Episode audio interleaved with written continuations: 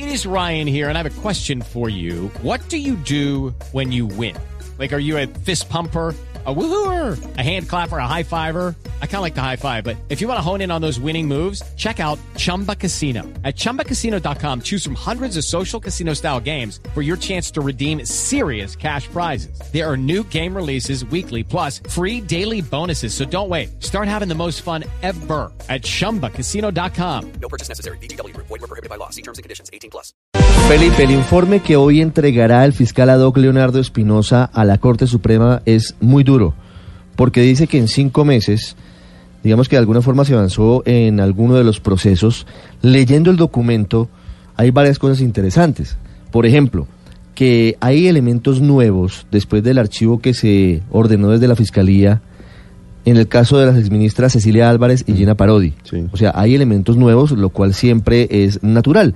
Cuando usted archiva un caso, pero hay elemento sobreviniente, elemento nuevo, usted reabre. Ahí no hay ningún problema. Él reabrió, ¿no? Porque Exactamente. ellas habían archivado y, y, y el eh, fiscal ad que Espinosa encontró hechos eh, sobrevinientes y volvió a vincularlas al proceso. Sí. Y hay dos cosas, Felipe, en las que sí hay muchas dudas. Porque nunca hubo respuesta de Néstor Humberto Martínez a la Fiscalía DOC. Una, ¿por qué a Otto Bula, ex senador, corrupto, bandido, que es testigo clave en el caso, no le imputaron ni concierto para delinquir ni lavado de activos, a pesar de que tenían cinco testimonios que lo vinculaban, ¿no es verdad? Y bueno, eso podría ser válido en caso de que hubiese un preacuerdo que se hubiera logrado de una manera efectiva y demás, pero eso no lo encuentra Espinosa. Y lo otro, lo otro, hay dos elementos nuevos. Uno, que siempre la Fiscalía había dicho que los tres exdirectivos de Odebrecht en Brasil sí tenían orden de captura. La verdad es que el doctor Espinosa se dio cuenta de que nunca habían radicado la orden de captura y por lo tanto nunca expidieron la circular azul para ubicarlos en Brasil. Es decir, que a la opinión le dijeron una cosa, pero la verdad en la práctica nunca radicaron las órdenes de captura contra esas personas, dice Espinosa. Y otra cosa que dice Espinosa y que nunca contestó Néstor Humberto Martínez es que nunca avanzaron dos procesos, dos radicados adicionales que tenían que ver con esos señores brasileños y que nunca se supo. Él le mandó una carta el 23 de abril y pues nunca respondió, se fue de la fiscalía y nunca la contestó. Así que ese seguramente va a ser uno de los elementos que va a llegar a la comisión de acusación de la Cámara de Representantes. Su presidente es Ricardo Ferro. Representante Ferro, buenos días. Eh, Ricardo, muy buenos días. Un saludo para usted, para la mesa de trabajo, para todos los oyentes. ¿Qué ha llegado en las últimas horas en el caso de Néstor Humberto Martínez? Bueno, el fiscal ad hoc, el, el doctor Leonardo Espinosa, nos remitió precisamente eh, un oficio que radicó el senador Robledo ante el fiscal ad hoc, en donde pide que, que se investigue también al, al fiscal saliente Néstor Humberto Martínez, eh, teniendo en cuenta, o en el caso mismo que, se- que estaba adelantando el fiscal ad a las exministras Gina Parodi y Cecilia Álvarez. Entonces, pues vuelvo y repito, el fiscal ad hoc lo que hace es remitir a la comisión de acusaciones, teniendo en cuenta que se trata de un funcionario que es aforado y la investigación se debe seguir en el seno de la comisión. Pero el documento lo envía el exfiscal ad hoc Espinosa a la comisión o les llega por Jorge Enrique Robledo. Hombre, lo que pasa es que estamos hablando de dos documentos distintos. Ah, pero, son pues, dos documentos diferentes. Mm. Tanto el senador Robledo radicó un oficio en la comisión como también lo radicó con el fiscal ad hoc y el fiscal ad hoc nos lo remite a nosotros. El fiscal ad hoc lo que hace es reenviarles, eh, digamos, lo que, les, ha- lo que le había enviado a el Robledo. Llega por dos vías distintas, pero es el mismo hecho. Lo que pasa es que el fiscal obviamente no puede investigar al, al, al fiscal Néstor Humberto. Por supuesto. Nosotros en la comisión eh, eh, tenemos la facultad o la obligación de investigar a los, a los funcionarios con fuero, es decir, pues a los funcionarios con fuero que en el sistema de pesos y contra, contrapesos o frenos y contrapesos nos corresponden. Es decir, el presidente de la República, el fiscal general de la República y los magistrados de las altas cortes Claro. y ahora los magistrados de la JEP. Claro, pero, pero eh, la, la pregunta es si lo que les mandó el fiscal ad hoc Espinosa sobre el fiscal, hoy es fiscal Néstor Humberto Martínez, fue simplemente el mismo oficio que mandó Jorge Robledo Sí. a, a él o le añadió algún tipo de, de, de otro de otras indicios, otras evidencias que, que suman al, a- al expediente. Sí, lo que pasa es que yo por el tema de la reserva del sumario no puedo exponer tampoco el contenido como tal de los de los oficios que me llegan a la comisión. Yo lo que hago es que procedo al reparto, Mm. un reparto que se realiza de manera aleatoria, entonces a cada uno de los, de los 16 representantes que hacemos parte de la comisión, pues nos corresponde morir como investigadores en cada uno de esos eh, procesos o esas denuncias o quejas que llegan a la comisión. Ese documento que envía el fiscal Espinosa tiene que ver con las actuaciones de Néstor Humberto Martínez como fiscal general de la Nación. Uno podría entenderlo, porque no de otra forma lo envía a que ustedes lo indaguen eh, porque no tiene fuero. Eh, le repito, Ricardo, nosotros el fiscal ad hoc nos envía un documento en el cual eh, pues él viene investigando a la seccionista Gina Paró y Cecilia Álvarez en el en el tema de Odebrecht y en ese orden de ideas es lo que hace es que por por eh, teniendo en cuenta que el competente es la Comisión de Investigación y Acusación nos envía ese documento que radica el senador Robledo. Sí, pero es decir, es por actuaciones de Néstor Humberto Martínez como fiscal en el caso de Gina Parodi y Cecilia Álvarez, no como ministro de la presidencia, no como ministro de la presidencia en, en el gobierno Santos cuando se aprobó el COMPES para la edición de la vía Ocaña Gamarra. Ese será un tema que tendrá que entrar a verificar el, el representante investigador, quien tendrá que determinar si los hechos por los cuales se pide que se investigue al, al exfiscal el, eh, nuestro Humberto Martínez ocurrieron cuando él era fiscal o no, o no, se encontraba como fiscal en ese momento. Eh, doctor Ferro, ¿y qué, ¿y qué pasa ahora con ese eh, con esa investigación? Eh, ¿Ya se la asignaron a alguien y, y en qué tiempo eh, el país podrá saber de alguna determinación al respecto? Eh, claro, ¿no? Inmediatamente, cada, cada vez que llega un- un- una denuncia eh, penal o una queja disciplinaria, lo primero que se procede es a, a realizar el reparto entre los 16 representantes que hacemos parte de la comisión. En ese caso en particular, por supuesto que ya se hizo, será el representante investigador quien entre a determinar si hay lugar, eh, en primer lugar, pues abrir una investigación previa. Eh, si también podrá determinar si ese si esa, si esa queja, esa denuncia eh, se puede acumular con otra que ya exista dentro de la comisión para ver si se, se- se acumulan las dos. Tendrá que también determinar si sobre esos mismos hechos ya, ya se cerró eh, algún proceso en el pasado, caso en el cual tendrá que entrar a, a decidir si reabre o no ese proceso. En fin, son varias las alternativas que tendrá el representante investigador y dependiendo del tipo de decisión que vaya a tomar, pues tendrá que llevarlo al, al pleno de la comisión para que seamos todos los representantes los que decidamos al respecto. Doctor Ferro, una pregunta final. ¿Tienen ustedes contabilizados los procesos o las investigaciones que hay contra Néstor Humberto Martínez como fiscal general?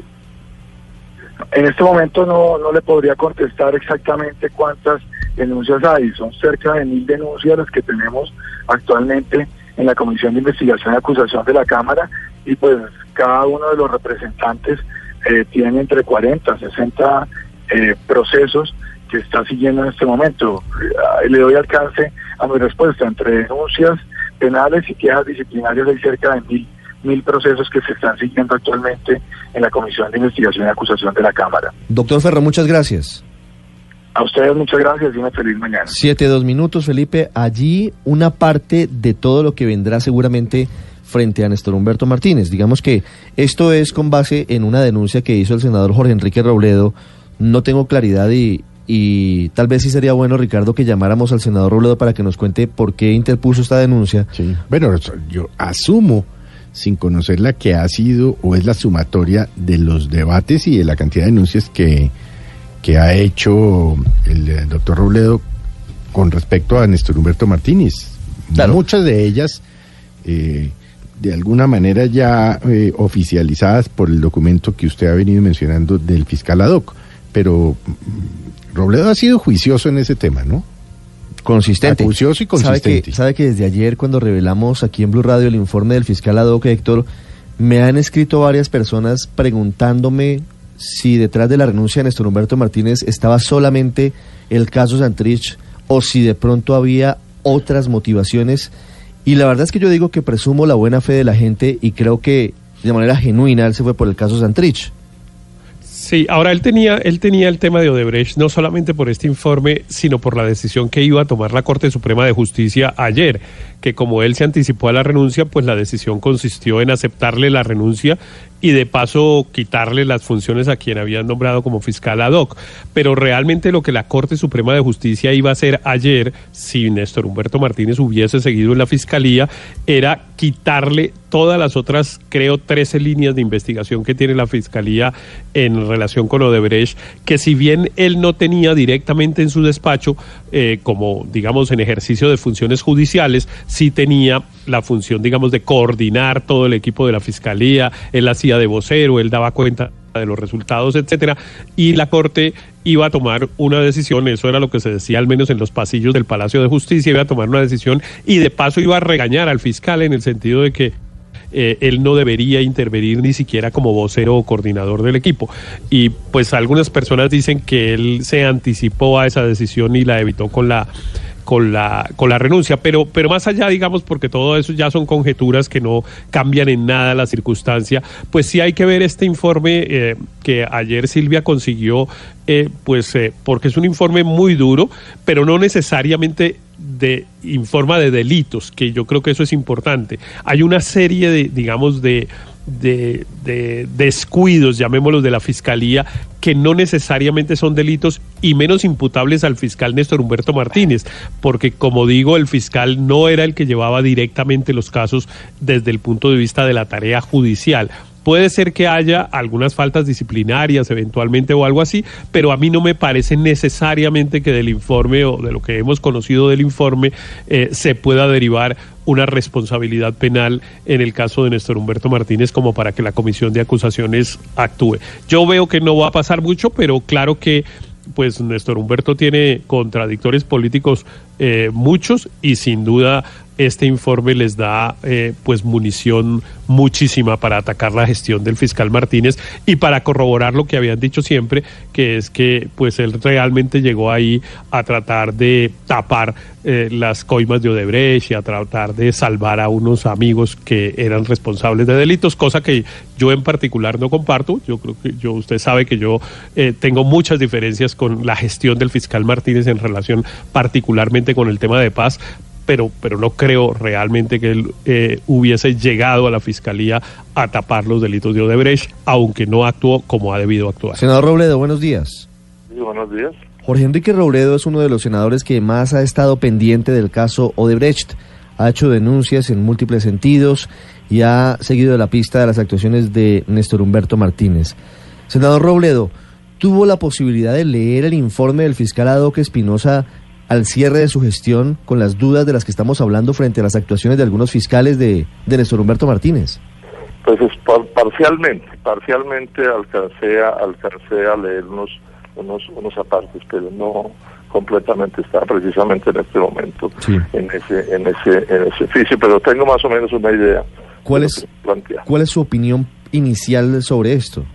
No, yo creo que, que es una es un es un informe que que se aparta de, de- buena parte o no de buena parte de, varias de las gestiones de las cosas que venía haciendo Néstor Humberto Martínez y, que plantea pues eh, reservas severas frente a las cosas como se venían como se venían haciendo particularmente en el caso por ejemplo de los brasileños se mencionan tres, en este caso los que hemos estado al tanto de esto siempre sostuvimos que en, que, en ese caso de los brasileños no se procedió con la contundencia que se ha debido se ha debido proceder, inclusive recordemos que los dejaron volar, ¿no? Hubo tiempo suficiente para que no se pudieran ir para Brasil y haber procedido en contra de ellos y por supuesto que era importante dejarlos aquí, pasaron semanas hasta que las cosas se dieron de otra manera. Hay un tema que, que tiene que ver particularmente conmigo que me, que me interesa mucho y que creo que el, que el fiscal tiene toda la razón, que tiene que ver con el caso de la, del archivo del archivo pues que determinó la fiscalía de Martínez en el caso de las de las ministras eh, Gina Parodi y, la doctora Álvarez, ¿no? Eh, porque el, el, la, la, la, la fiscalía de Martínez le archiva, ¿no? y esta y el fiscal desarchiva. Yo ese es un punto que miramos con mucho detenimiento desde el principio y pensamos que tiene razón el fiscal cuando señala que se desarchive. Cuenta un poco en qué consiste el caso. Eso tuvo que ver con una, una uno de los hechos protuberantes de todo este escándalo es un cómplice mediante el cual se le dieron los recursos que necesitaba el contrato de la vía Ocaña Gamarra, un, un documento COMPES.